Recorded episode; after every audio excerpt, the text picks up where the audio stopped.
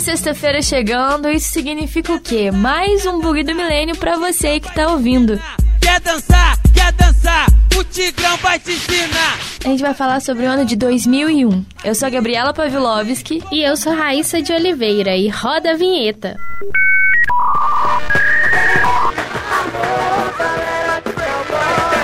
Quer dançar? Dança então vai a coisa na mão. O bug do milênio. Bug do milênio.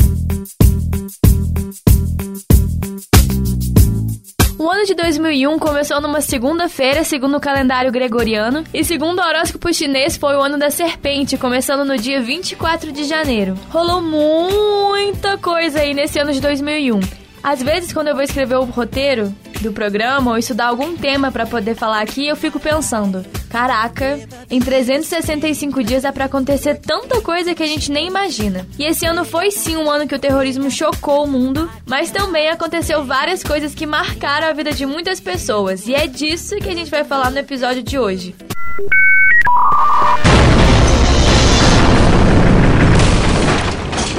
Realmente, Gabi, 2001 foi um ano marcado, infelizmente, por tragédias.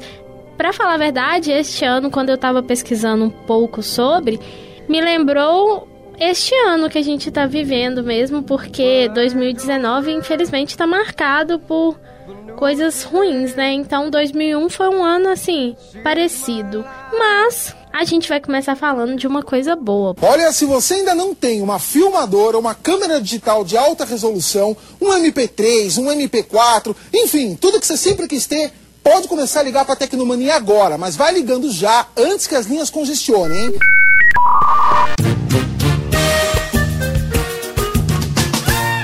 Porque o bug do milênio é um programa que gosta de relembrar coisas boas, né?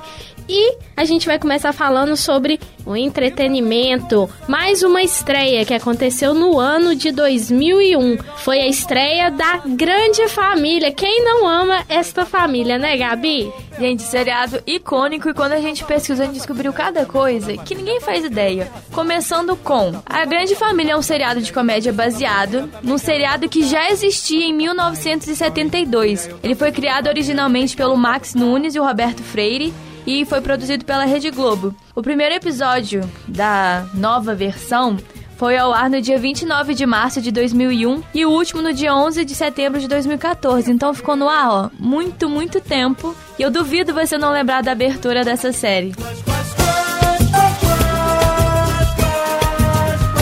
E agora a gente vai falar um pouco sobre os membros da família Silva. Tinha o Lineu. Quem não lembra do Popozão, gente? Popozão interpretado pelo Marco Nanini, né? É, nossa, eu lembro demais, adorava. Pô, Popozão. É. O Popozão? Tinha também a Nenê, com seu icônico jarro em formato de, De abacaxi. abacaxi. Ih, não me chama de velha não, que isso? Tinha também o Tuco, Sabe barra, sabe muito, sabe pesado? tinha a Bebel, Mãe, o Tim precisa comer, tadinho. Ele passou o dia todo ralando, né, Tico? Não respondo que estou fraco. o Agostinho Carrara, que é este meme ambulante que até hoje é lembrado, gente. Quem não lembra daquelas roupas usadas pelo Agostinho? O figurino do Agostinho Carrara era único e é lembrado até hoje. E mais tarde também teve o Floriano Carrara, que era o filho do Agostinho com a Bebel, né? E a série se tornou um grande sucesso, sendo indicada a diversos prêmios e se consolidando como um programa humorístico mais assistido da TV brasileira. E em 2008 a série recebeu indicação ao Emmy Internacional de melhor ator pela atuação do Pedro Cardoso, que a Raíssa acabou de falar que interpreta o Agostinho Carrara. Faz um café pra mim forte, que a Bebel não pode me ver assim. Eu já vi seu cafajeste! E o Pedro Cardoso, ele também escreveu alguns episódios da 12ª temporada. Acho que pouca gente sabia disso, que além de ator, ele também é autor de alguns episódios da série. Pois é, curiosidades com Gabi Pavlovski. Então, gente, a Grande Família ela foi inicialmente idealizada para ser apenas um especial em homenagem à primeira versão, que eu falei lá, que surgiu em 72. Era para ter só 12 episódios e depois se tornou 17 episódios e foram aumentando ano após ano. Cada episódio, presta bem atenção, custa 200 mil reais. Nunca ia imaginar. É, não é? Praticamente o mesmo valor de um capítulo de novela. É considerado um negócio pra emissora, né? Pois cada 30 segundos o programa custava 490 mil reais. Sendo que o quarto programa mais caro da emissora Rede Globo, né? Era atrás apenas da novela das nove, do Jornal Nacional e do Fantástico, respectivamente. Cada episódio custa 200 mil reais. É muito caro, gente. Tem noção disso? Fora isso, tem várias curiosidades sobre a grande família que eu nem fazia ideia, porque a gente assiste assim na TV e não, e não sabe muito o que é que rola por trás das câmeras. Uma das coisas que a gente pesquisou e ficou sabendo foi que na pré-produção, que ainda em novembro de 2000, o nome da Marília Pera, ela estava cogitada para dar vida à mãe da família Silva, que era a dona Nenê. Só que um tempo depois houve uma troca e quem foi convidada para ser a matriarca do Silva foi a Marieta Severo. A atriz trabalhava na novela Laços de Família quando recebeu o convite. Sem contar que a série também tinha toda uma preocupação estética para que o cenário figurino refletisse muito bem o dia a dia da classe média da zona leste do Rio, né? No cenário tinha os azulejos sujos e quebrados, eles prestavam atenção na fiação gasta, nos calçados remendados, as cores desbotando, e toda a cenografia era exatamente para dar pro espectador a sensação de que ele estava vendo uma casa que fazia parte da realidade dele. Então eu acho isso muito legal. E o Cal Albuquerque, que foi o figurinista, ele buscava as novidades dos personagens, percorrendo os camelôs, os brechós e as lojas de rua atrás de peças como sapatos, bijuterias e roupas. Ele jamais ia em shopping, porque ele procurava elementos que seriam acessíveis aos personagens. Ele também se inspirava nas décadas de 50 e 60. As peças têm como objetivo reforçar a personalidade de cada um dos personagens, o que eu achei muito legal. E o que eu acho mais legal quando a gente tem conhecimento disso é que a gente percebe o tanto de detalhe que existe para criar uma série. Ainda mais que a grande família foi exibida por um longo período, muita gente já acostumou com aquilo, é uma coisa que faz parte do cotidiano das pessoas. Só que muita gente não faz ideia do trabalhão que dá para criar uma série, ainda mais uma série que teve muito sucesso, né? E o especial, o álbum da Grande Família, estreou uma segunda temporada no dia 21 de janeiro de 2019. Ele agora tá substituindo o video show que era apresentado lá atrás pela Angélica e depois virou Otaviano Costa. Não tem mais e agora o que passa na programação da Globo é o álbum da Grande Família. Então, se alguém quiser ir viver esses antigos momentos e assistir e falar: Olha, escutei isso aí no bug, hein? Não sabia disso. Vou te procurar aonde for, onde for. Então agora a gente vai ouvir uma música desta super banda que é o Skank. Então ouça agora Acima do Sol.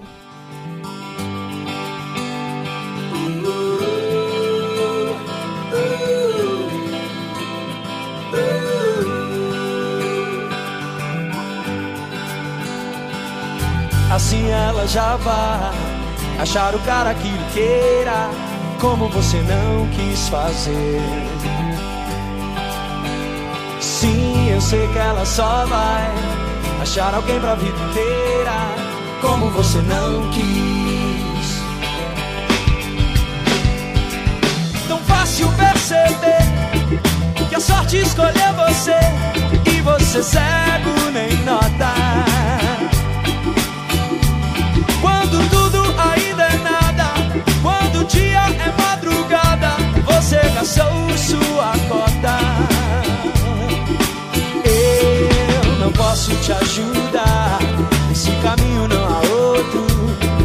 Você faça. Eu queria insistir, mas o caminho só existe quando você passa.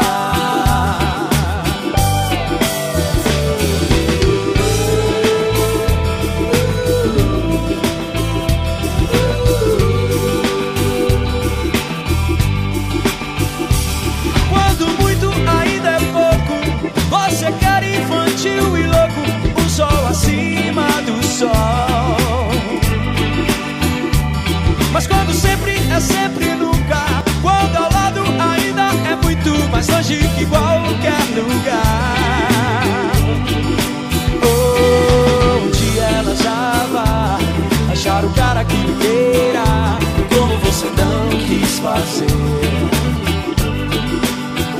Sim, eu sei que ela só vai achar alguém pra vida inteira, como você não quis.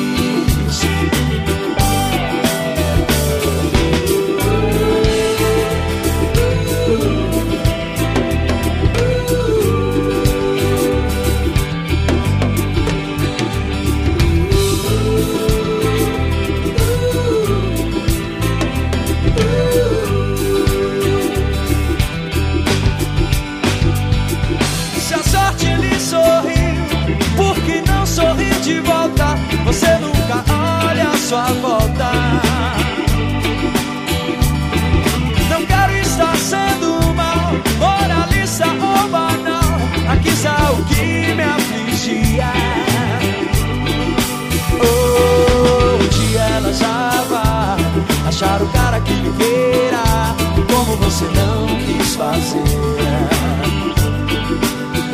Sim, eu sei que ela só vai achar alguém pra viverá como você não quis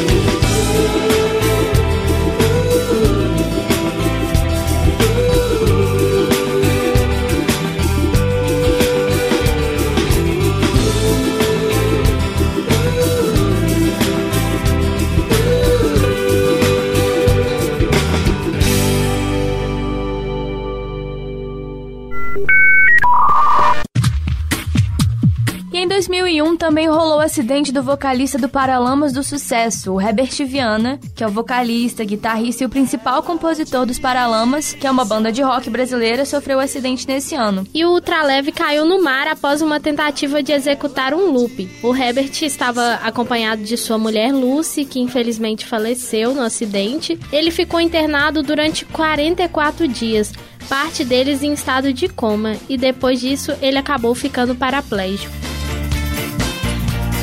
E aconteceu isso tudo e depois o artista moveu uma ação indenizatória contra o fabricante da aeronave. Ele alegou que houve uma falha de fabricação na cauda do ultraleve. O ultraleve é um tipo de, de avião. O fabricante do ultraleve usado pelo cantor Herbert Viana diz que aquele modelo não estava preparado para manobras arriscadas. E pelo relato de testemunhas, esta pode ser uma explicação para o acidente com o líder dos Paralamas do Sucesso. O Instituto Tecnológico de Aeronáutica, que é o ITA, ele periciou uma aeronave do mesmo fabricante, similar ao que o Herbert estava pilotando, e eles confirmaram que o material utilizado na cauda sofria degradação quando exposto a temperatura superior a 40 graus. A empresa admitiu a falha e ofereceu uma indenização de 400 mil reais. Depois de um processo de recuperação gradual, o Herbert retomou sua carreira, voltando aos palcos e já tendo gravado cinco álbuns com os Paralamas após o acidente, que foi o Longo Caminho de 2002. Esse álbum ele foi preparado antes do acidente e aí aconteceu tudo isso e depois ele lançou o álbum. Teve uns dias ao vivo, que foi em 2004, o Hoje, que foi lançado em 2005, Brasil Afora em 2009 e Sinais do Sim 2017. O Herbert também, após o acidente, lançou um álbum solo que chama Victoria, que foi lançado em 2012. Não quero nada que não venha de nós dois. Não creio em nada que eu conheci antes de te conhecer. Então, felizmente, depois de todo esse acidente, ele deu a volta por cima e continua aí escrevendo e cantando grandes sucessos, porque o Paralamas do Sucesso é uma banda consolidada já há muitos anos, né? Agora a gente vai falar de um caso que aconteceu também em 2001. E este caso é em homenagem à nossa querida amiga Marina Velar, né?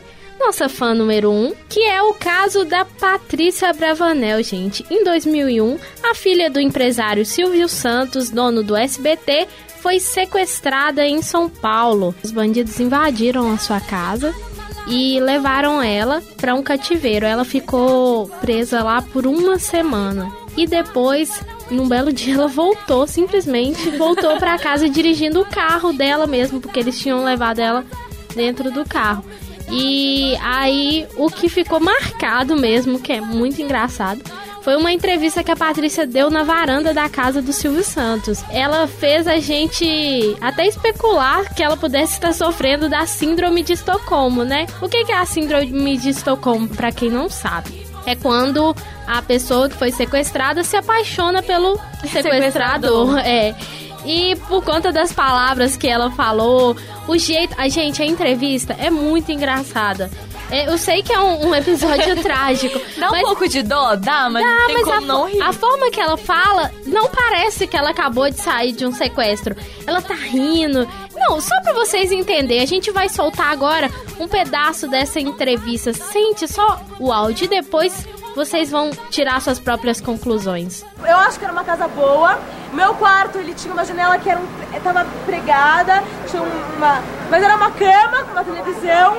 Eu só fiquei presa pela mão, depois eles confiaram em mim e tiraram. Eles falavam sempre um número diferente diferente. Que eu conheci eram três. Não, não viu. Eram jovens, gente. Nenhum momento da cara deles. Eles falaram que o meu Deus é poderoso, que eles não estavam entendendo por que eles estavam fazendo isso. Porque eles não estavam entendendo como que eles não conseguiam encostar a mão em mim. Na segunda-feira ele falou, hoje você vai embora. Não importa se você pagar o resgate ou não, hoje você vai embora. Porque ele, ele na minha, eu, eu tava com a Bíblia lá e ele escreveu assim, você é a melhor pessoa do mundo. Eles me deixaram numa rua e, e eu contei até 25 pra deixarem eles ir embora e eu vim embora. Eu cheguei aqui, eu falei, meu, eu tô em casa, eu saí gritando de felicidade. Então, gente, aí, ó. Só pelo áudio a gente já pode ver como que essa entrevista teve um tom bem assim, peculiar. Peculiar. Peculiar. Se vocês tiverem alguma dúvida e quiserem é, ver o vídeo, pesquisem no YouTube. Patrícia Bravanel, o sequestro. Vocês vão ver esse vídeo. Título do filme: Patrícia Bravanel, sequestro. É, não, e é muito engraçado. E no final dessa entrevista que ela deu na sacada da casa dela, o Silvio Santos ainda termina falando que, que os sequestradores tinham que ficar com a filha dele mais tempo, porque ela dá muito trabalho. então, é uma coisa assim, bem engraçada, bem fora do comum, né, Gabi? É, e ela, todo mundo ficou zoando ela por causa disso, né? Da possibilidade dela ter tido uma síndrome do Estocolmo do jeito que ela reagiu ao sequestro. Em uma entrevista recente que ela deu, ela falou assim: eu vou abrir aspas, tá? No sequestro eu tive uma experiência de fé muito forte. Fiquei firme e em paz porque tinha certeza que iria sair bem. E não teve nada de síndrome de Estocolmo, como foi falado na época. As pessoas acharam isso só porque eu declarei que havia perdoado os sequestradores. E perdoei mesmo, perdoar faz bem para quem perdoa. Óbvio que fiquei com medo medo, mas imagina ficar amarga por causa disso. Deus me livre, não é? Então ela não teve síndrome de Estocolmo, não. Era o pessoal que tava especulando. Mas foi um caso icônico, né? Porque é lembrado até hoje do jeito que ela reagiu ao sequestro. Eu não acho que ela, eles acusaram ela de síndrome de Estocolmo é apenas por ela ter perdoado os sequestradores. Eu acho que é muito em virtude dessa entrevista que ela deu. Ai, eles eram jovens, gente. O jeito que ela falava, ela rindo o tempo inteiro. Tadinha, gente. Não, é, sinceramente, é claro que a gente vê que a pessoa tinha passado por uma pressão muito grande. Provavelmente isso era até uma forma de defesa, assim. Mas, tipo, ficou muito sem sentido. Na época gerou esse burburinho. Mas o que importa é que no final de tudo isso, todo mundo saiu bem. E ainda teve uma especulação se eles teriam pagado ou não o resgate, mas afirmaram que não. Não houve pagamento.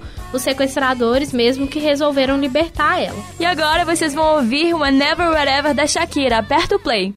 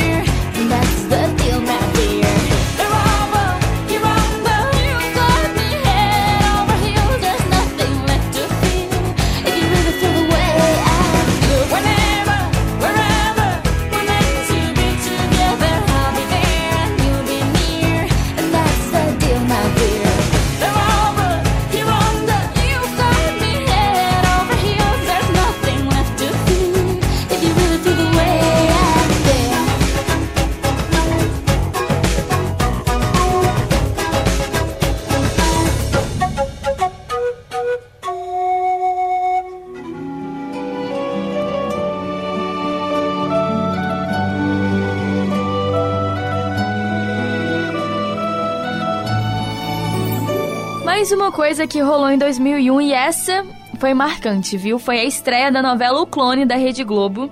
Ela é uma telenovela brasileira que foi produzida e exibida no horário das 8 pela Rede Globo, que é o horário nobre, conhecido até hoje, né? Ela lançou no dia 1 de outubro de 2001, foi até o dia 15 de junho de 2002 e foi escrita pela Glória Pérez. Ela foi eleita pelo jornal espanhol 20 Minutos como a melhor telenovela brasileira, pra você ter noção, e uma das 50 melhores de todos os tempos pelo portal Terra.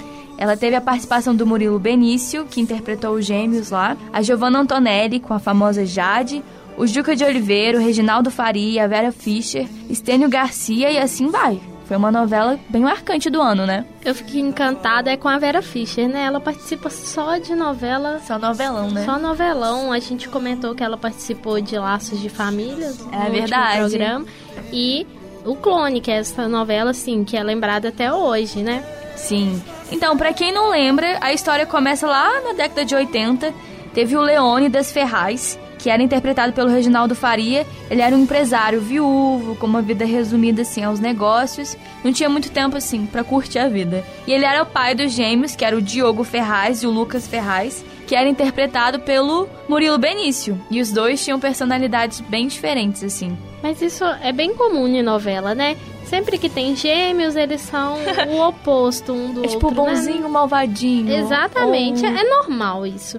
E aí o Diogo, ele era um rapaz alegre, boa praça, né? Era o preferido do Leônidas para sucedê-lo em seus negócios. É que o pai tinha aquele tinha que ter o preferido, Tinha né? o preferido. Senão não tem drama. O Lucas, ele já era totalmente diferente. Ele era um rapaz romântico, galanteador. Ele aproveitava a vida e não tinha muito compromisso, assim, com a vida profissional, não. Aí, resumindo, o Diogo e o Lucas, eles vão passar uns dias em Fez, lá em Marrocos, junto com o padrinho deles. E aí o Lucas acaba conhecendo a Jade, se apaixona por ela, e o Diogo se apaixona por uma outra mulher que eu acho que chama Ivete. Que era a Vera Fischer. Que era a Vera Fischer. e aí já sabe, né? Romance jovem, altas tretas, e é isso. E a pergunta que não quer calar, por que, que a novela chamava O Clone? Essa é ótima. Resumindo e já dando spoilers assim, o Diogo morre, que era o que não era apaixonado pela Jade, que é o outro irmão. E aí as tretas acontecem quando vai seguindo a história, até certo dia que o Lucas vai no laboratório extrair uma pinta. Prestem bem atenção, ele vai extrair uma pinta e aí, sei lá, o doutor decide guardar as células dele para cloná-lo e assim retrazer o Diogo, que era o irmão dele que tinha morrido, que era um afilhado que ele amava muito, realizando o maior sonho dele, que era realizar a primeira clonagem de um ser humano. E aí ele guardou as células do Lucas e depois ele foi e inseminou a deusa da Silva, que era interpretada pela Adriana Lessa, que ela sempre sonhava ser mãe e ela acreditava ter feito uma inseminação artificial comum, normalzinha, suave, de boa. Daí ela dá a luz ao clone. Inxalá. Quem não lembra, gente, era a filha da Jade com o Said Rashid. Ela, ela vivia falando, Inxalá. E aí foi isso, gente. Aí deu a luz pro tal clone lá. E o nome do clone era Léo. E aí, já viu, né? Daí pra mais. Resumindo a novela, os, o clone se encontra lá com o Lucas e acaba assim. Mas o clone surgiu de uma pinta, gente. Eu, eu achei isso fantástico. É, e uma curiosidade aqui é que o clone ela foi exportada para 91 países. Ela se tornou a quinta telenovela brasileira mais vendida na história. Ela perdeu apenas para Terra Nostra, A Vida da Gente, Da Cor do Pecado e Avenida Brasil. E o Clone, ela foi uma novela que fez muito sucesso quando ela foi transmitida pela primeira vez e também quando ela é recapitulada no Vale a Pena Ver de Novo.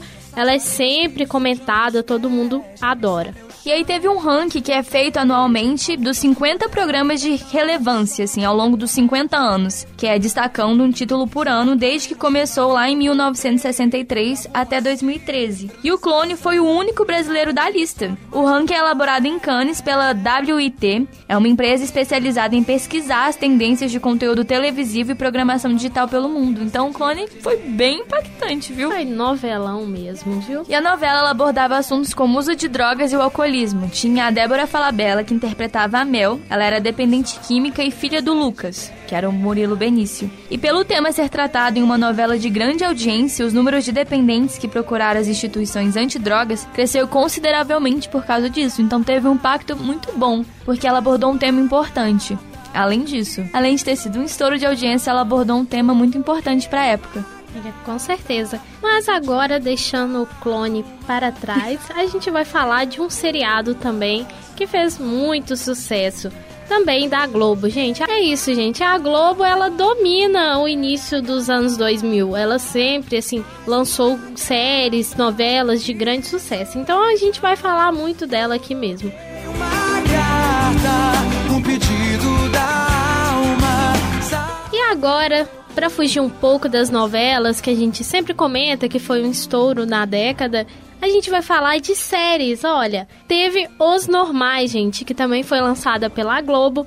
A série, ela conta a história dos noivos, a Vani e o Rui. Eles eram interpretados pela Fernanda Torres e pelo Luiz Fernando Guimarães. E apesar dos dois passarem a maior parte do tempo da série no mesmo apartamento, eles viviam em lares separados no Rio de Janeiro, onde passam por, por situações inusitadas em cada episódio. E é bem engraçado, é uma série de comédia. E mais tarde, a série Os Normais se tornou um longa-metragem, um filme que foi exibido nos cinemas. Foi bem bacana mesmo.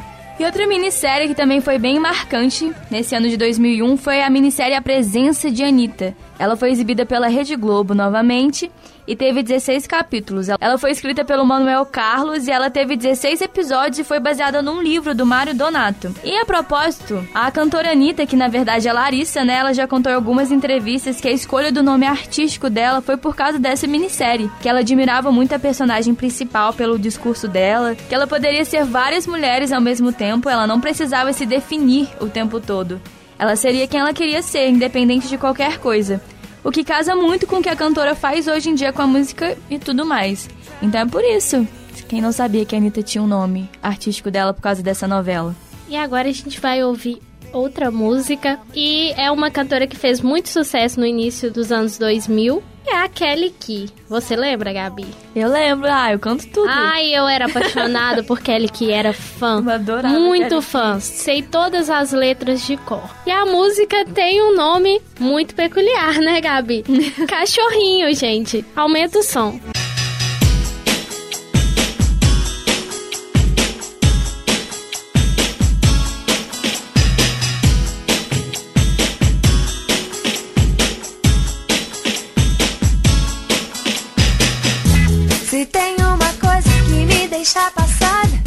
É gritar comigo, sem eu ter feito nada. Se tem uma coisa que eu não admito, é gritar comigo. Você gosta de mandar, você só me faz sofrer. Você só sabe gritar e grita sem saber. Mas sem mim você não vive, sem meus cuidados, amor. Fala baixinho comigo, a sua dona chegou.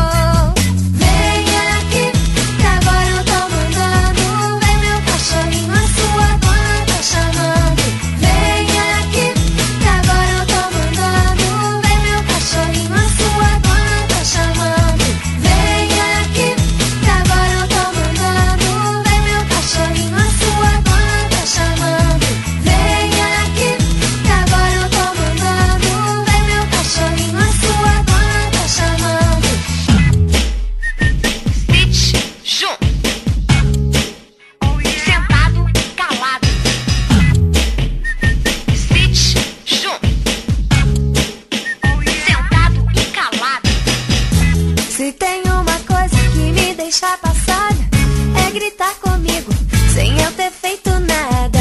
Se tem uma coisa que eu não admito, é gritar comigo. Você gosta de mandar, você só me faz sofrer. Você só sabe gritar e grita sem saber. Mas sem mim você não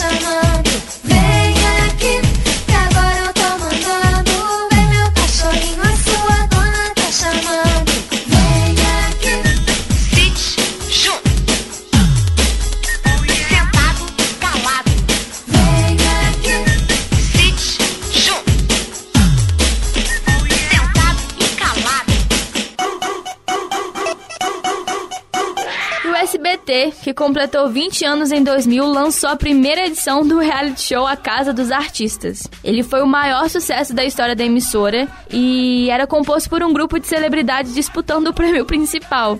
O final da primeira temporada rendeu a maior audiência da história do SBT. Teve média de 47 pontos, picos de 55 contra 25 pontos do Fantástico. Foi a primeira derrota do jornalístico dominical em 28 anos. E ameaçou também a audiência da novela O Clone, chegando a empatar ou mesmo superar a novela O Clone em vários períodos. Em 2004, o programa entrou na lista da campanha Quem Financia a Baixaria contra a Cidadania, que é formado por denúncias de telespectadores e pelo Comitê de Acompanhamento da Programação, o CAP, onde estão como representantes mais de 60 entidades que assessoram a Comissão de Direitos Humanos e Minorias da Câmara dos Deputados para criar o ranking da baixaria na TV. As queixas indicavam que o programa tinha cenas apelativas de sexo e era exibido em horário inadequado. Bom, não muito diferente assim dos programas que ainda são veiculados na TV, né, nos dias de hoje. E durante os anos que a Casa dos Artistas ficou no ar, o programa ganhou grande polêmica e acusações pela imprensa de plágio de um modelo existente da Endemol. A Rede Globo só viria a exibir em janeiro de 2002 o Big Brother Brasil, que é no formato licenciado pelo contrato com a Endemol. A Rede Globo entrou na Justiça do Estado de São Paulo para impedir a exibição do programa, que foi suspenso por dois dias, mas a Justiça deu ganho de causa ao SBT. No entanto, a Rede Globo recorreu. Nas noites de domingo de novembro e dezembro, enquanto era exibida a Casa dos Artistas, o SBT conquistou pela primeira vez o primeiro lugar em audiência naquele horário. Em enfrentamento com o programa Fantástico da Rede Globo, que ainda tá no ar. O Casa dos Artistas já acabou, mas o Fantástico ainda tá no ar. Temendo novos processos e acusações de plágio, o SBT desistiu de produzir o programa em 2004. Em março de 2015, o Superior Tribunal de Justiça considerou o programa como plágio do Big Brother e condenou o SBT a pagar uma multa em torno de 18 milhões de reais. É muito dinheiro envolvido É em TV, muito né? Eu fico dinheiro. chocada. Mas você acha que era plágio do, do Big Brother? Ah, olha só, o Big Brother nem tinha lançado ainda. Daí acusaram de plágio. E aí fazia sucesso, daí o Big Brother lançou e começou essa coisa. Eu fiz, você fez, eu fiz, É. você fez. Era só botar os dois e, ver, e deixar o pau quebrar. né? Tipo assim, a questão de, dos participantes era diferente. Um era Casa dos Artistas, eram pessoas já famosas. O Big Brother, teoricamente. Era pessoas são desconhecidas pessoas- querendo ficar famosas. Exatamente, era o- totalmente o oposto. Então isso foi mais um caso da disputa entre SBT e Globo. Fogo no parquinho! Gente, a cena não sai da cabeça de milhões de pessoas que acompanharam o noticiário no dia 11 de janeiro de 2001, quando o Xuxa Park, a principal atração das manhãs de sábado da Globo na época, ficou em chamas, ferindo dezenas de pessoas, dentre eles várias crianças. A principal atração das manhãs de sábado da Globo na época ficou em chamas, ferindo dezenas de pessoas, dentre elas várias crianças. É, gente, brincadeiras à parte, o que aconteceu naquele dia foi o seguinte: eram os minutos finais da gravação e no último bloco do programa a Xuxa receberia a Daniela Mercury e depois ela encerraria o Xuxa Park como ela sempre fazia, com a nave cenográfica invadindo o palco e tal. Só que em segundos, quando a nave entrou, ela pegou fogo. A nave era feita por um material altamente inflamável e aí virou uma correria danada. Tinha em torno de 300 pessoas no estúdio, dentre elas crianças, tinham várias crianças, o que só piorou a situação. E tava lá no palco a, a Xuxa e foi um dos momentos mais tristes da história da TV. Sete vítimas ficaram em estado grave, então foi muito sério. A gente brincou, mas realmente foi uma coisa assim gravíssima que aconteceu. E os mais atingidos, eles estavam próximos à roda gigante que ficava no cenário e eles sofreram queimaduras de primeiro, segundo e terceiro grau. O fogo se alastrou em segundos e por isso resgatar as crianças foi tão difícil. A Tamires Gomes, ela tinha apenas 7 anos, ela estava nessa roda gigante e ela sofreu queimaduras de segundo e terceiro grau, tendo aproximadamente 35% do seu corpo com queimaduras. E teve também o Leonilson de Oliveira, que era o segurança que trabalhava com a Xuxa há muitos anos. Ele salvou várias crianças. Ele conseguiu resgatar inclusive a Tamires, que foi o caso mais grave. Ele teve praticamente 100% de suas vias respiratórias obstruídas pela fumaça. O segurança na época ele foi apontado como um herói pela imprensa. E ninguém morreu no acidente, que quase virou tragédia. Segundo a revista Veja da época, os peritos apontaram que as falhas no sistema elétrico do moderníssimo estúdio da Globo no Projac causaram o acidente. O laudo revelou que a Globo errou na escolha do material usado pela cenografia, como a Raíssa falou, que era bastante inflamável e com acelerada velocidade de combustão, impensável num local em que há eletricidade com alta voltagem e lâmpadas muito quentes. O fogo ele foi causado por um curto-circuito no spot de luz giratório da nave que compõe o cenário. Para a polícia, haveria mais pessoas no local do que a lotação permitida, segundo a Folha de São Paulo em 2001. Na época, a Xuxa ela ficou muito abatida e chegou a se sentir culpada pelo acidente e pelos feridos. E o programa não foi mais ao ar depois do acidente. Infelizmente, esse fatídico dia também culminou no fim do programa Xuxa Park.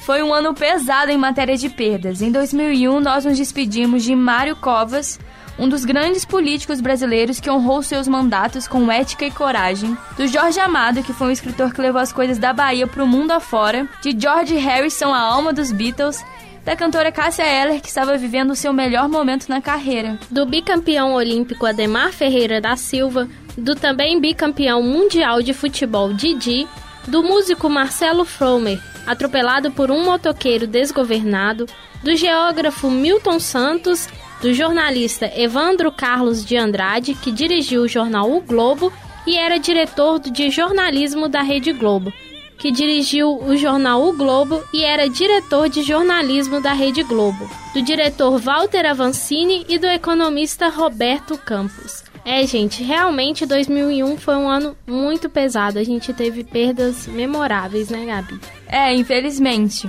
E a próxima música que vocês vão ouvir é do The Calling, que chama Wherever You Will Go.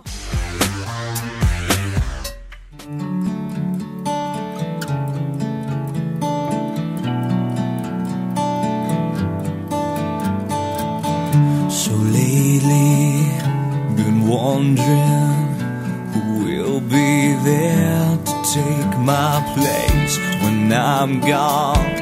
You'll need love to light the shadows on your face. If a great wave shall fall and fall upon us all, then between the sand and stone, could you make it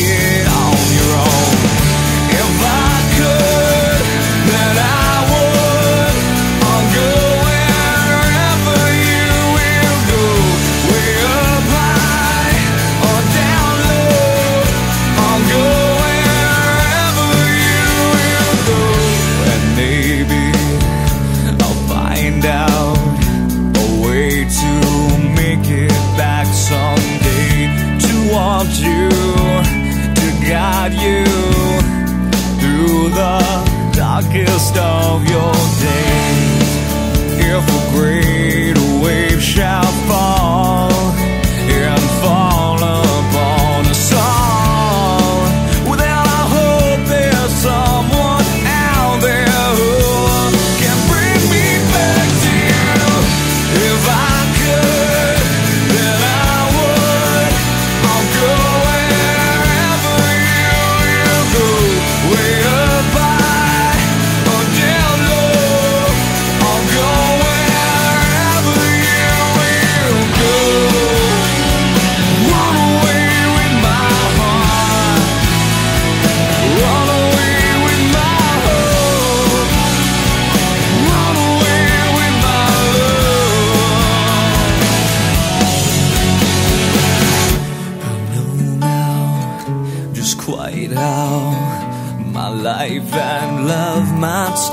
go on in your heart, in your mind. I'll stay with you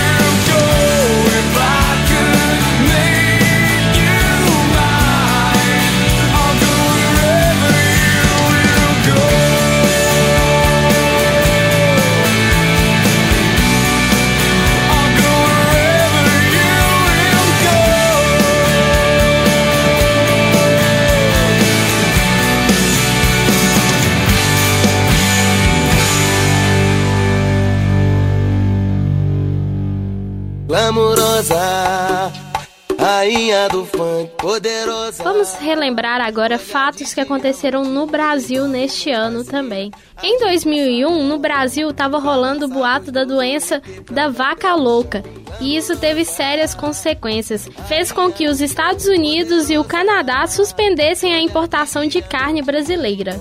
Aconteceu também a maior rebelião de presos do Brasil, com cerca de 23.500 adeptos, em 25 estabelecimentos penais do estado de São Paulo. Houve também três explosões que destruíram a plataforma P-36, pertencente à Petrobras, na Bacia de Campos. Em 5 de abril, no Brasil, é anunciado o plano de redução em 10% do consumo de energia elétrica, durante um racionamento que ficou conhecido como apagão. No dia 15 de agosto também foi aprovado o novo Código Civil Brasileiro. E no dia 26 de novembro, no Brasil, 106 presos fogem da prisão do Carandiru, em São Paulo, que foi a maior fuga da história do Brasil. Pois é, gente, no Brasil neste ano também teve grandes momentos, coisas que marcaram o Brasil e o mundo. Vamos ouvir agora esta música que eu sou apaixonada. É verdade, a Raíssa é realmente amo, apaixonada por essa música. Nossa, eu, quando eu lembrei dela, eu voltei a ouvir, adicionei ela na minha playlist, tô ouvindo ela todo dia. Que é a música Carla, do LS Jack. Eu cheguei a deixar vestígios pra você me achar. Foi assim que entreguei meu coração devagar. Eu tentei te roubar aos poucos pra você notar que fui eu. Te guardei onde ninguém vai tirar.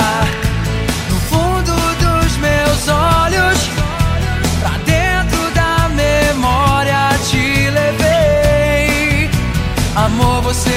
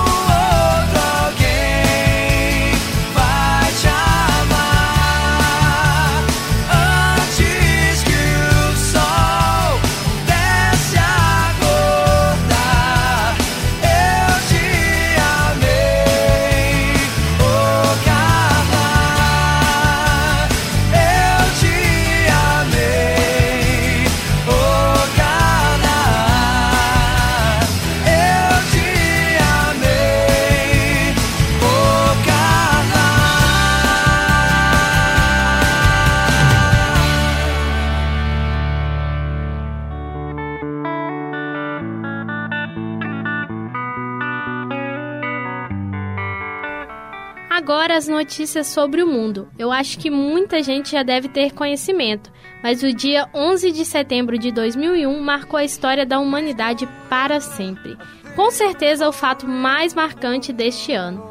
As torres do World Trade Center em Nova York foram completamente destruídas e o Pentágono em Washington DC sofreu grandes perdas após um ataque terrorista atribuído ao saudita Osama Bin Laden. Pelo incidente e pela ousadia foi considerado o maior ataque terrorista da história. O temor de um conflito mundial fez com que a economia se desequilibrasse em todo o mundo. E muita gente se pergunta o porquê desse atentado. As pessoas acham que o Bin Laden meteu louco porque não ia com a cara dos Estados Unidos e pronto.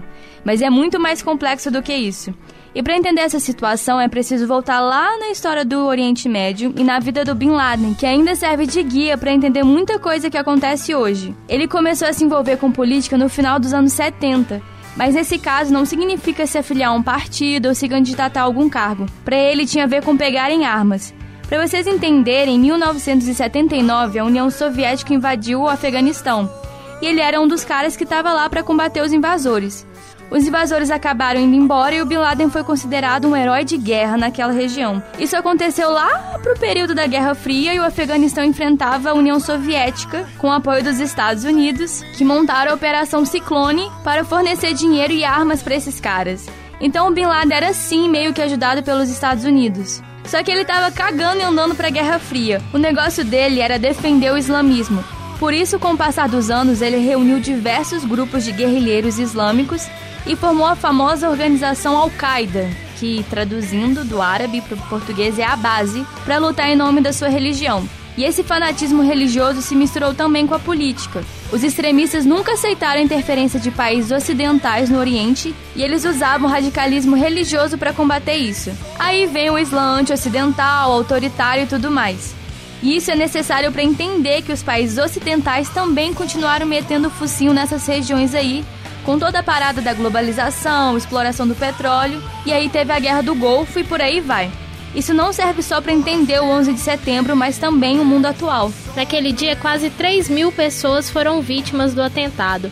E em Nova York tem um memorial onde tem os nomes gravados em bronze nos dois espelhos da água que formam o núcleo do memorial de todas as pessoas que morreram nesse atentado. A piscina norte e a piscina sul foram construídas nos pontos exatos onde ficavam as Torres Gêmeas. É um memorial para relembrar esse dia de uma forma respeitosa. Em 2001, o número de mortos por causa de atentados, além do 11 de setembro, foi de 7.743. O terrorismo ele se manifestava através do preconceito, da intolerância e diferentes leituras sobre a religião. E anos se passaram e ele ainda faz parte do dia a dia de muitas pessoas ao redor do mundo. Mas também não parou por aí. Além deste episódio devastador de 2001, ainda teve mais acontecimentos que não tiveram finais felizes. A destruição das estátuas dos Budas no Afeganistão é defendida pelo líder talibã Mohamed Omar.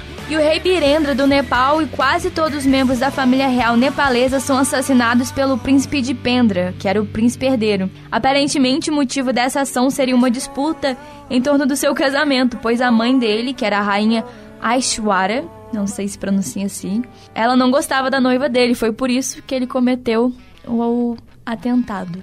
Em 7 de outubro, os Estados Unidos iniciaram uma operação cujo nome era Operação Liberdade Duradoura, com ataques ao Afeganistão. Um navio espião norte-coreano afundado pela guarda costeira japonesa culminou na morte de 15 agentes norte-coreanos no lago da costa das ilhas Amami, no Japão. A Índia e o Paquistão também posicionaram seus mísseis nucleares para um possível ataque, mas as negociações diplomáticas amenizaram a situação. Pois é, galera, este ano foi um ano dominado pelo terrorismo, infelizmente. Mas esse ano também teve coisas boas. Teve a nigeriana Agbani Darego, que foi eleita Miss Mundo. Em Massachusetts, nos Estados Unidos, é divulgada a notícia da criação do primeiro clone humano. Tá vendo que a novela O Clone não foi assim, do nada, ela não surgiu do nada, porque nesse ano aconteceu isso nos Estados Unidos e aí a novela da Globo foi veiculada. E também teve o lançamento do Xbox e o lançamento da Wikipédia em português, não foi? É, vocês que são usuários do Wikipédia e ó. Todos estudantes, não é mesmo? Exato. Quem nunca? Já tem 18 anos que o Wikipédia faz parte da vida dos brasileiros. Ctrl C, Ctrl V, né, gente? Já fiz vários trabalhos Ctrl C. Ensino Não fazendo médio. apologia ao plágio, viu? Ctrl C, Ctrl V no Wikipédia é sinônimo de ensino médio, com certeza. Nossa, eu fazia desde fundamental, tô zoando. A próxima música é de uma artista icônica. Ela foi a princesinha do pop nos anos 2000 e eu tenho certeza que você vai saber de quem que eu tô falando. A próxima música chama I'm Slave for You e é da Britney Spears.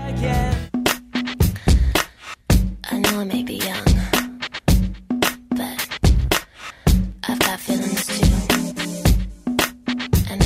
do what I feel like doing. So let me go and just listen. You people look at me like I'm a little girl. Well, did you ever think it'd be okay for me to step into this world? Always saying, little girl, don't step into the club. Well, I'm just trying to find out why, cause dancing's what I love. Yeah.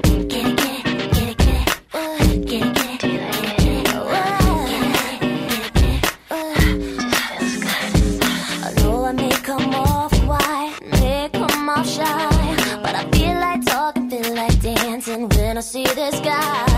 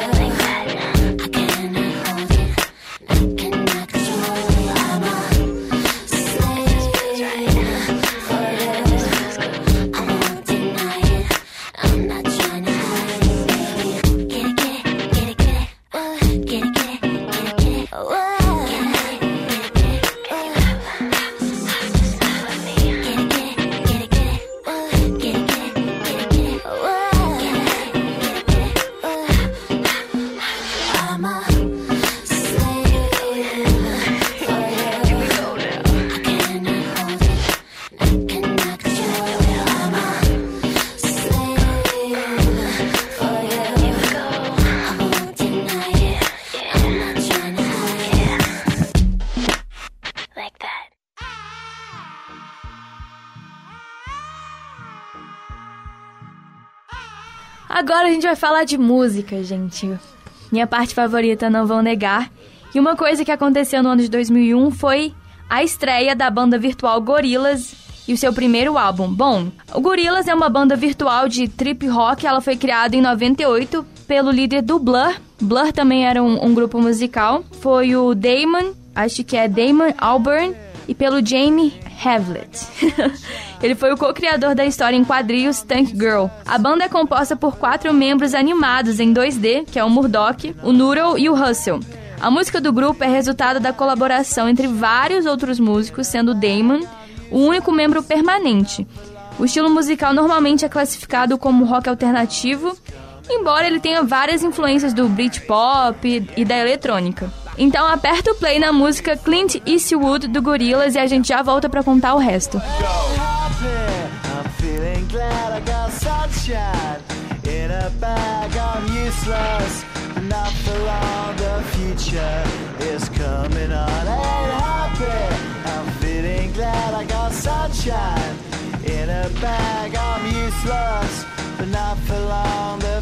I'm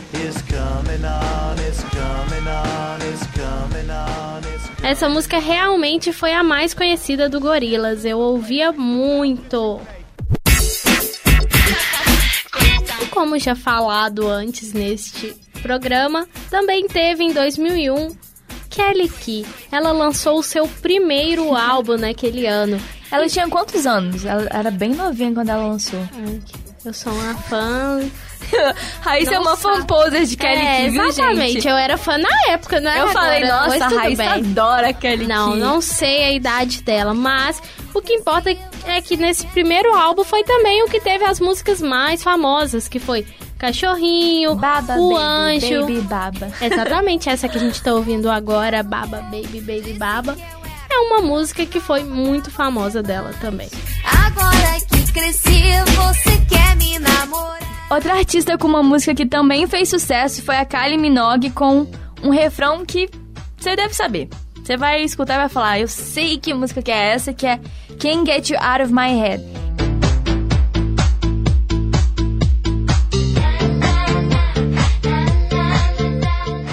E a outra música que é uma das minhas preferidas, eu adoro, que é de uma banda que chama Weezer, chama Island in the Sun. Eu adoro essa música, então vem curtir ela com a gente também.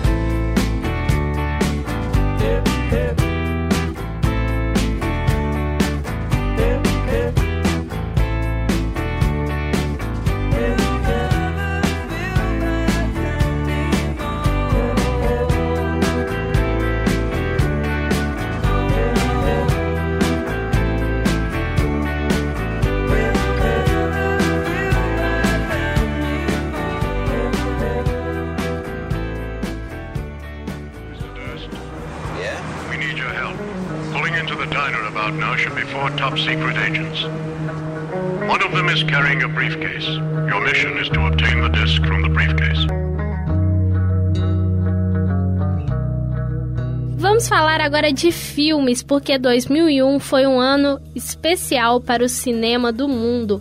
Tem grandes filmes aqui que foram lançados naquele ano. O primeiro é a animação Shrek. A gente tava pesquisando os filmes e nem a gente sabia, tinha noção que Shrek é de 2001. Parece muito mais recente, né? Eu nunca imaginei que Shrek era um filme assim, querendo ou não, já velho, porque 2019 para 2001, 18 anos, 17 mais ou menos. E outro filme que teve também em 2001 foi Monstros S.A. Olha, dois filmes que fizeram parte da nossa infância, né, Gabi? Você gostava de Monstros S.A.? Ah, eu amava a Bu. Às vezes eu tinha um medo daquele. Sei lá, se era lagartixa ou dinossauro lá, sabe? O malvadinho. Então eu não sabia se eu gostava. Mas assim. entre os dois eu preferia Shrek. Hum, é, eu também. Acho eu amava a. Fiona, o gato de botas, o burro. Quem não amava? Outro filme que também lançou, que era da Disney, foi Atlantis, O Reino Perdido. Outro filme que eu assisti um milhão de vezes. Eu adoro esse filme. Teve também Barbie em O Quebra-Nozes. É o seu Ah. favorito da Barbie? Eu tenho os meus favoritos da Não, Barbie. não é o meu favorito da Barbie, mas é um dos que eu gosto. O meu favorito é Barbie e a Princesa Plebeia. Eu tinha até a boneca, a boneca tenho. cantava. Eu não sei, eu não consigo opinar. Não? Eu amo, é porque eu amo vários. Eu amo a Princesa e a Plebeia. Eu gosto de Barbie, a Princesa da Ilha. Gosto de Nunca magia. esse. Nossa, maravilhoso. Gosto de magia de alados. Doze princesas bailarinas. É Barbie e o. Cisne, Cisne, não sei o que. A do Cisne, que O Lago ba- do Cisne. Isso! Ai, mas tinha, o- tinham vários que são inesquecíveis. Também lançou um clássico, que é o Diário de Bridget Jones. Teve Dr. Dolittle 2, um já tinha lançado, que também é bem legal, que ele era o veterinário e ele conseguia se comunicar com os animais. Ia ser um sonho, né? Ia ser bem top. Teve Como Cães e Gatos, outro que já assistiu milhões de vezes. Assistam, que é bem legal. Legalmente Loira, um clássico com a Reese Witherspoon. A Raíssa nunca assistiu, tô convencendo ela a assistir, pra ela se vou enturmar nesses É filmes. porque eu tenho um problema que todos os filmes que são, assim, clássicos, eu não assisti, eu não sei porquê, mas Mas, aí... assim, clássico aos- pra mim. Não, mas aos poucos eu tô assistindo esses que são considerados clássicos, que todo mundo precisa assistir. Mas também teve em 2001. Pausa, porque agora é o filme pra mim, tá? Eu amo.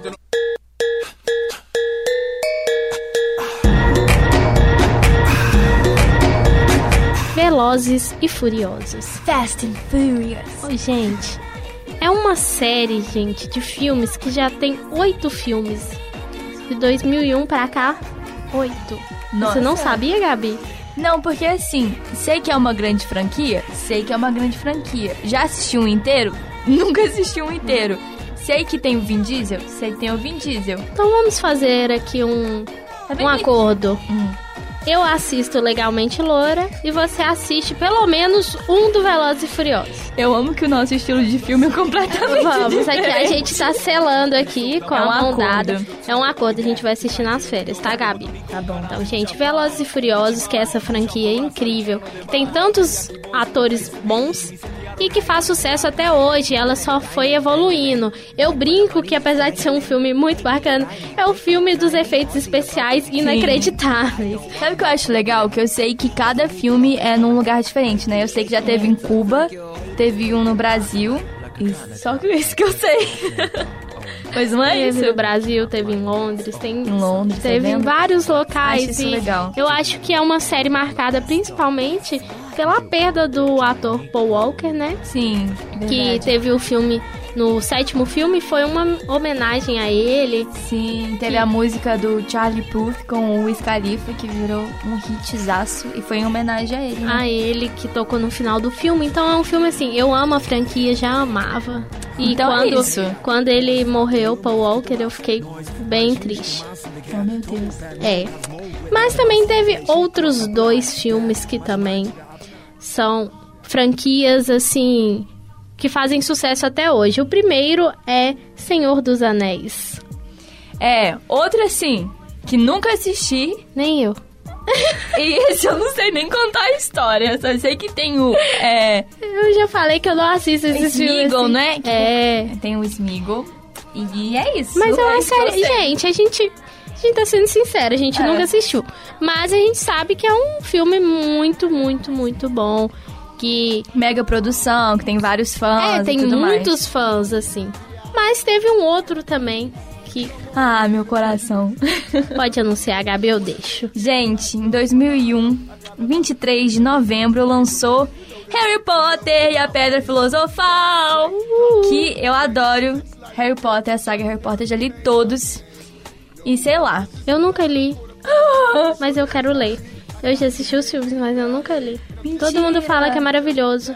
Minha irmã é super fã. Super. Ah. Mas eu vou assistir. Mas olha só, deixa eu contar como é que rolou. Começou em 2001 e acabou em 2012 ou 14, sei lá. Mas eu nunca tinha assistido. Até acabar, tipo, até lançar o parte 2, o sétimo parte 2, eu falei, "Não- não gosto disso não. Daí eu assisti o filme, o quarto, na TV. Daí eu assisti o filme e falei, ai meu Deus, que mágico! E aí depois eu fui e falei, não, vou começar a ler esse negócio. Daí eu comecei a ler do quarto livro pra ver se eu ia gostar. Aí eu li 4, 5, 6. Depois o 7 não tinha na livraria. Aí eu voltei pro 1, 2, 3 e li o sétimo livro. E assisti Nossa. todos os filmes. Mas é muito bom. Você Eu- prefere Percy Jackson ou Harry Potter? Harry Potter. Mas você nunca leu? Não, mas eu nunca li, mas eu já assisti. Por causa do filme. Mas... Isso não impede de eu gostar. Mas é porque o filme do Percy Jackson eu acho um cocô. Então, se você julgar filme de Harry Potter com Percy Jackson, não é justo. Tem que Voltamos julgar a- pelo livro. Voltamos a falar disso quando eu ler, né, Gabi? Porque aí fica difícil, complica. Pô, Gabi, fala Mas, sério. falando de um outro filme que é mais atual, que tem a ver com o universo aí de Harry Potter, que eu gosto bastante, é Animais Fantásticos. Ah, eu sei. Você já assistiu? Eu assisti o primeiro. Eu já mas assisti os dois. Eu não. Ah, eu prefiro Harry Potter. Não, com certeza, mas é porque eu também gosto demais de Animais Fantásticos. Tira desse torno. É, mesmo universo lá de Harry Potter. Foram né? um total de quantos filmes de Harry Potter? Sete. Não, calma. Oito, porque teve parte 1 um e parte 2. É, então, oito filmes de Harry Potter. Teve também esse do Animais Fantásticos, Aham. que querendo ou não tem a ver com a série. Então, olha aí, se você nunca assistiu, assista, porque são 10 filmes que valem muito a pena. Sabe o que eu acho? Olha só, eu tenho todos os livros do Harry Potter. Aí às vezes eu fico pensando, será que eu dou, faço uma boa ação pra uma pessoa? Só que eu tenho certeza que vai valer milhões de dólares. Eu já tô aqui. Pode me doar, eu quero. Daqui a 50 anos, meus livros do Harry Potter vai valer. Mas eu te Egoísmo empresto. à parte, né? Eu te empresto, você Aham, devolve aham. pra mim Olha lá. pra vocês verem, eu já tô aqui implorando pra ela me dar os livros. Mas eu também tenho uma amiga que ela é muito apaixonada por Uhum. Harry Potter. E ela tem, inclusive, se eu não me engano, é duas séries. Tipo assim, dois livros de cada. Com capas diferentes. Sim, Aí sim, tem sim. um que é uma edição lá, super especial. colecionador. Que nem ela encosta a mão.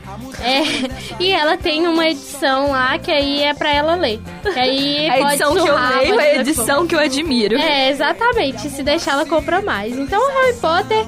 Ah, marcou pra sempre. É, Acho Harry que... Potter é, é famoso aí. Todas... Muitas pessoas, né, amam Harry Potter. Não tem essa questão de eu não gosto de Harry Potter. Ah, acho que tem. De qual casa você gostaria de ser? Uh, A pergunta que eu acho todo fã louco. Sonserina. Eu seria Sonserina. O que? Isso, essa mãozinha aqui é o que? Você também seria Não, eu acho Sonserina? lindo vocês escolhendo as casas. Ah, tá. Enfim. Enfonso, não é mesmo? Vai, glamurosa, cruza os braços no ombrinho. Ele pra frente e desce bem devagarinho. Ah, infelizmente a gente tá chegando ao fim de mais um bug do milênio, encerrando este ano, que infelizmente não foi um ano muito bacana. Eu não gostei tanto. E você, Gabi? É, foi um ano marcado por muita, muita coisa ruim, assim, mas teve suas coisas boas. Mas a gente trouxe um apanhado de tudo que rolou. E vocês decidem aí o que vocês acharam desse ano. Acho que a parte cinematográfica foi Foi. Eu ia O falar momento, uma palavra né? o censurada. auge. O auge, né? Sim. Foi muito bom. Ai, gente, e antes da gente encerrar, A Gabi quer fazer um, um, anúncio, comunicado. um comunicado. Gente, é o seguinte. No episódio passado eu falei da minha frustração com o filme O Gato, que é real, mas eu dei uma informação errada. E eu achava que era certa, tá? Foi sem querer. Que eu achava que o Jim Carrey era quem interpretava o gato. Porque eu associei na hora, mas não é. Por causa de o Grinch, né? É por causa de o Grinch. Mas quem interpreta real o gato é um ator chamado Mike Myers. Então, assim, Jim Carrey, me desculpa. Ela só te odeia por causa do Grinch mesmo. Não tem nada a ver com o gato. É, desculpa pelas palavras não amigáveis, mas, gente, continuo falando que detesto o gato e a culpa não é do Jim Carrey. A culpa é do Mike Myers, e é isso. É só pra não deixar a informação errada circulando aí na internet. Então é isso, gente. No próximo episódio a gente vai trazer uma convidada especial para falar de um momento muito, muito importante que aconteceu em 2002 para o Brasil, né, Gabi? E vai ser Isso. bem bacana. É, a gente espera que vocês tenham gostado desse episódio. Se vocês têm ideias de alguma coisa que vocês querem que a gente pesquise, que a gente fale, pode falar pra gente. Se vocês têm ideia de músicas De também, música que vocês também. gostariam que tocasse aqui, a gente vai pôr e ainda vai citar seu nome, é só você mandar. É, tem o Insta do Bug, que é underline Bug do Milênio. E falando nisso, todas as músicas que tocam no programa ficam é, listadas no site da Rádio Online da PUC Minas. Então, se vocês lembram de uma música só de ouvido e não sabe o nome, tá tudo escrito lá. É só vocês ouvirem. E é isso. A gente tá se despedindo e a gente se vê na semana que vem. Eu sou a Gabriela Pavlovski. E eu sou Raíssa de Oliveira. Até a próxima. E até mais. Quer dançar? O Tigrão vai te ensinar. Quer dançar? Quer dançar? O Tigrão vai te ensinar. Vou passar cerol na mão.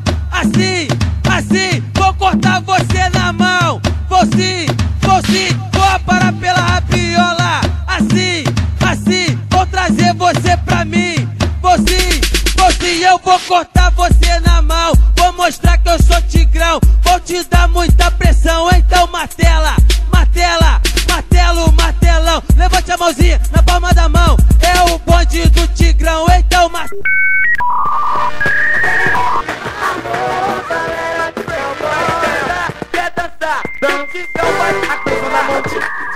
O bug do milênio. Bug do milênio. Essa produção é do Lab SG, onde você vem aprender aqui na PUC Minas São Gabriel.